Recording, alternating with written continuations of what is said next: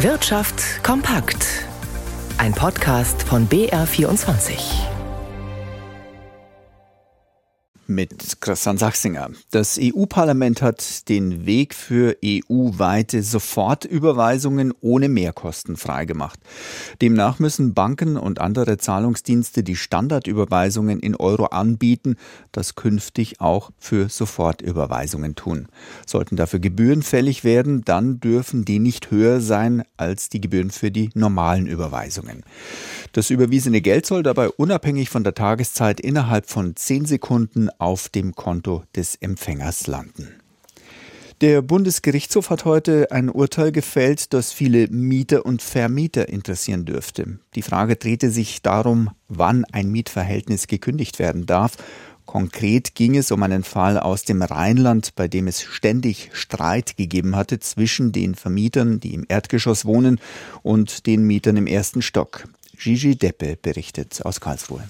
Gestritten wurde darüber, ob die Hausordnung eingehalten wurde, ob die Mülltonnen richtig befüllt und korrekt abgestellt wurden. Lärm war auch Thema und die Frage, ob Einfahrten zugeparkt worden waren. Es gab schriftliche Abmahnungen, einen Prozess um Mieterhöhungen und schließlich erstatteten die Mieter Strafanzeige. Sie wehrten sich dagegen, dass die Vermieterin den Mieter mit Du Penner beschimpft und im Treppenhaus herumgeschrien hatte, die Mieter würden nicht richtig putzen. Vor allem verwahrten sich die Mieter aber dagegen, dass sie sich angeblich rassistisch über türkische Mieter im Haus geäußert hätten. Und die Gerichte glaubten ihnen, da hatten die Vermieter wohl wirklich falsche Dinge behauptet. Nun wollten die Vermieter den Mietern fristlos kündigen, weil das Verhältnis zerrüttet sei. Aber der BGH als oberstes deutsches Zivilgericht erlaubt das nicht. Die Vermieter könnten nur fristlos kündigen, wenn klar sei, dass vor allem die Mieter schuld seien. Das stünde hier aber nicht fest. Fristlose Kündigung nicht möglich.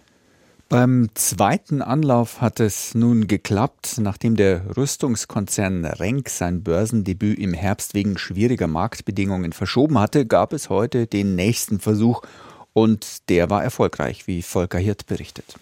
Gleich zu Beginn stieg der Kurs um 17 Prozent über den Ausgabewert und im Laufe des Tages immer weiter.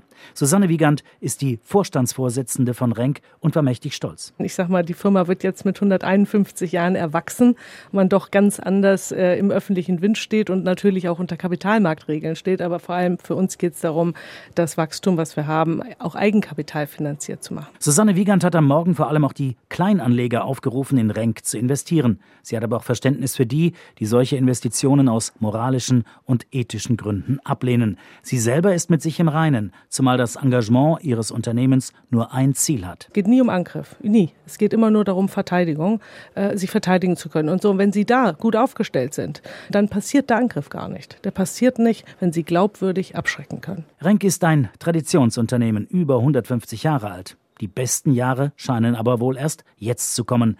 In den ersten neun Monaten des vergangenen Geschäftsjahres verbuchte Renk 24 Prozent mehr Aufträge als im Vorjahreszeitraum.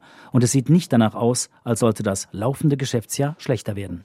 Und schauen wir an die Aktienmärkte zu Ralf Schmidberger. Im TechDAX rauschen heute die Titel von CompuGroup Medical nach unten. Was ist denn da der Auslöser, Ralf?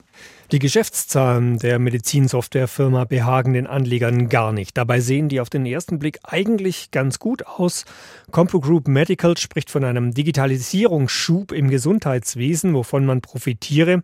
So ist der Umsatz im vergangenen Jahr um 5 Prozent gestiegen, der operative Gewinn sogar um 13 Prozent. Doch Analysten weisen darauf hin, dass diese Ergebnisse nur den unteren Rand der Prognosen erreichen. Auch sind sie unzufrieden mit dem Ausblick. CompuGroup stellt ein Gewinnplus von 10 Prozent in Aussicht in diesem Jahr. Doch am Börsenparkett geht der Daumen nach unten für die Aktien von CompuGroup. Sie brechen aktuell um 17 Prozent ein. Insgesamt überwiegen die Minuszeichen nach den neuen DAX-Rekorden gestern. Der DAX im Moment ein halbes Prozent im Minus bei 16.943 Punkten. In New York sieht es besser aus. Der Dow Jones kommt im Moment knapp ein halbes Prozent voran. Der Nasdaq gewinnt sogar 0,8 Prozent und der Euro steht bei einem Dollar 0,77.